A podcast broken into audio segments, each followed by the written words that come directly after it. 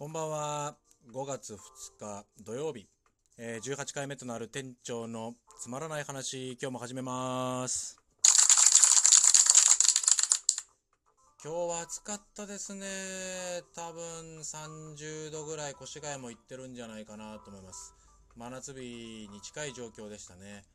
まだこの時期は湿度が低いんで、ガレージ内で作業してる分にはそれほどねこうむわって暑さは感じないんですけどただちょっと日向に出るともう暑いっていう感じですね。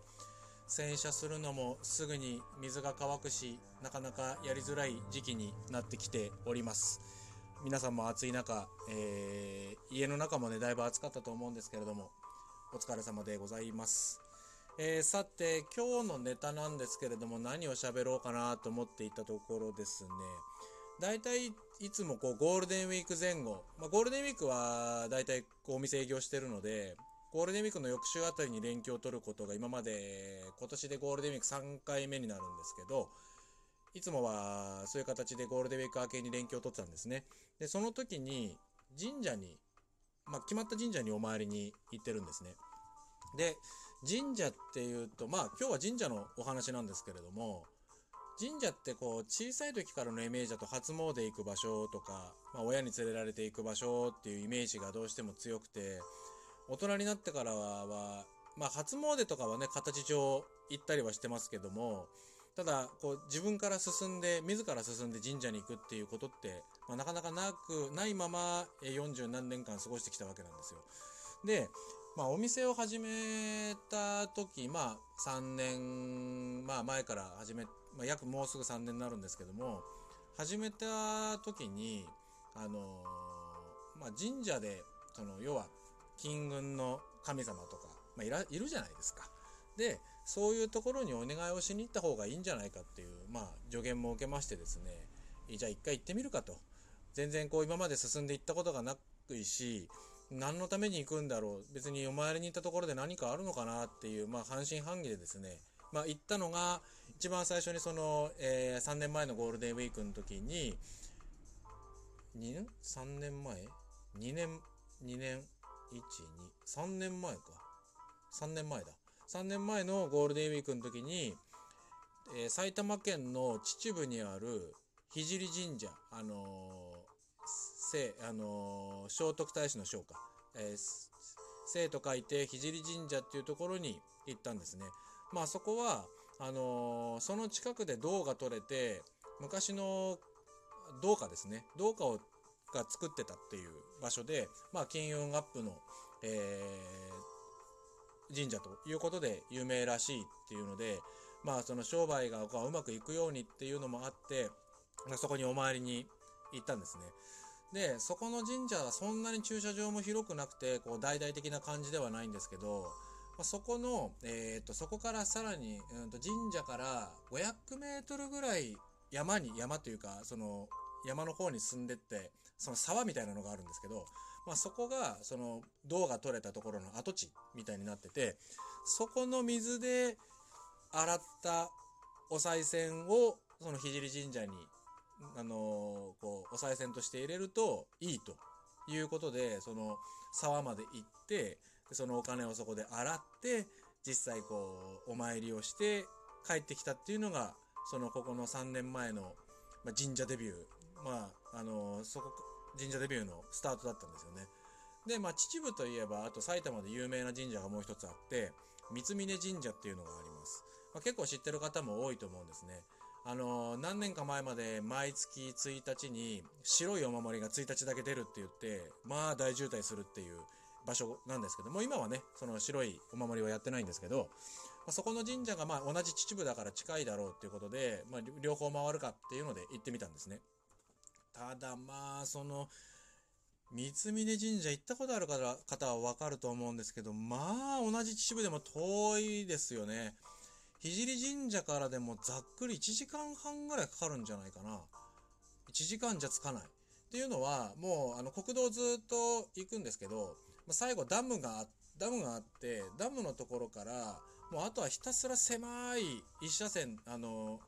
時々対向も厳しいような細い山道を、一本道をひたすら上がっていくんですね。で、その奥の終点に三峯神社があるんですけど、もう行く途中本当にこの先に神社があんのかっていうような道をひたすら進んでいくんですね。もう1時間そのダムのところからでも30分以上は走るかなもうひたすら山の中を進んでって、えー、着いた先にその三峯神社があります。で三峯神社に最初に着いた時にこうたまたま天気があんまり良くなくてすごいもやがかかってたんですよね。そのもやがかかってる様っていうのがこうすごく幻想的でであの赤いこう大きい門があるんですけどそこをくぐってしばらく行くと、まあ、本堂があるんですけどその本堂に上がるところが石だ石の階段がこうバーっとあってその上に本堂があるんですけどその階段の下とその階段の上本堂のところもうものすごくこうもやっちゃっててもうあんまりよく前が見えないぐらいの状況だったんですけど私別にその霊感が強いとか何にもそういうのがないんですけどその石段を上がっていってその本堂のところの高さまで着いた時になんかこうそこだけ空気感がこう違うんですよ。こううまく言葉では説明できないんですけどなんていうかこううーんとなんだろうこううまい言い方がないんですけど世間とあの世の中間みたいな。なんかその俗世間とは違った空気感が流れてる感じがしてそんなこと今まで全く感じたことないのになんかこうすごいその空気の違う感覚を得たんですよね。それで神社にはまってしまったんですよ。なんだろうこうあこう今まではただ初詣で行く場所だとしか思ってなかった場所がなんかこんなにこう神聖な感じがするんだと。まあ、これ本当にあの好きで通ってる方には申し訳ない表現になるんですけど全く今までそんなことも思ってなかったのに自分が行ってその空気感の違いをまざまざと体感した時にああ神社ってすげえかもしれないすげえ場所かもしれないというふうに思ったのがでハマってしまったっていうきっかけですね。まあ、それまでもね、あの、御朱印ガールとかもね、ここ最近ずっと流行ってますけど、何のために行ってんのかなって 正直思ってたんですよ。なんですけど、その神社を巡るっていう楽しさっていうのがそこでちょっとこう分かった気がして、で、その、三峯神社に行って、まあ、聖神社経由して、三峯に行って、えー、もうそこからは、なんていうか、まあ、そこまでね、オープンしたばっかりの頃で、まあ、なかなかこう、うまくいかないような状況だったんですけれども、まあ、そこを経てから、やっぱこう、お客様が少しずつ、こう、うちに来ていただけるようになったんですよね。だからそれでも、なんかこう、行った、あの、よ、行ってよかったなと思ったのが、その、神社デビューの、えー、始まりでした。で、あとは、まあ私のことで言うと、まあ私のとある、えー、知り合いの方から、あの、まあ、筑波山神社も、に行った方がいいんじゃないかって、一時、あの、言われたんです、前に。やっぱ筑波山神社にが呼んでるよぐらいの話をされて、で、なんで筑波山神社が呼んでるのかなと思ったら、まあ自分のことを今まで、まあ長く仕事やっててた場所、まああえては言いませんけども、そこの会社にも常に筑波山神社のお札が祀ってあったんですよね。で、あとは筑波山が常に見える位置にあります。よくご存知だと思いますけど。なのでそれを考えると、その自分の、まあえーと、その長く仕事をしていく上で常に自分を見守っててくれたのがその筑波山神社の、えー、神様なんじゃないかっていうふうに思ってその話を聞いた翌朝早く起きてすぐ行ったんですよね。でその時もやっぱりその筑波山神社に着いた時になんだろう駐車場に車を止めてあそこすごい駐車場分かりづらいんですよね。どこに止めていいかよく分かんないんですけどまあそれを置いといて駐車場止めて車でこう駐車あの本土の方に近づいてった時にやっぱりこうあっていう空気感を感じたんですよね。何なんですかね、あの空気感っていうのは。こう、口で説明できないものなんですけど、なんかこう、しっくり行く場所、行かない場所っていうのは多分人それぞれあると思うんですね。なんか合う合わない。その、俗にパワースポットって言われるじゃないですか。パワーってなんだよって思ってましたけど、その、人によって合うパワー、合わないパワーっていうのがあるらしいんで、その、まあ、自分が例えばいろんな神社にはそれから行ってますけど、そういう空気感を感じるところと感じないところっていうのはやっぱどあるんですね。みんながみんな、どこの神社に行ってもそれを感じるわけじゃないんで、だから、そのやっぱり自分が感じる場所っていうのは何かしら縁があったりとか、えー、自分に対してこう、すごくよく見てくれる神様なんじゃないかとか、えー、そういうことも思ったりする。ね。あのー、なんかそういうちょっとスピリチュアルな感じの話ですけども、なんかやっぱ感じるものってすごくあるんですよね。なんで、まあ、筑波山神社もちょっとしばらく行けてないんですけど、また時間を見て行きたいと思ってます。で、あとはやっぱりあれですね。まあ、日本の総本山と言われる伊勢神宮ですね。なんで総本山だって思ったかって別に調べたりとかしてたわけじゃなくて、その三峯神社に初めて行った時に、まあ、御朱印帳をね、せっかくなんでって作ったんですよ。その時に、1ページ目と2ページ目は開けて3ページ目から書きますって言われたんです。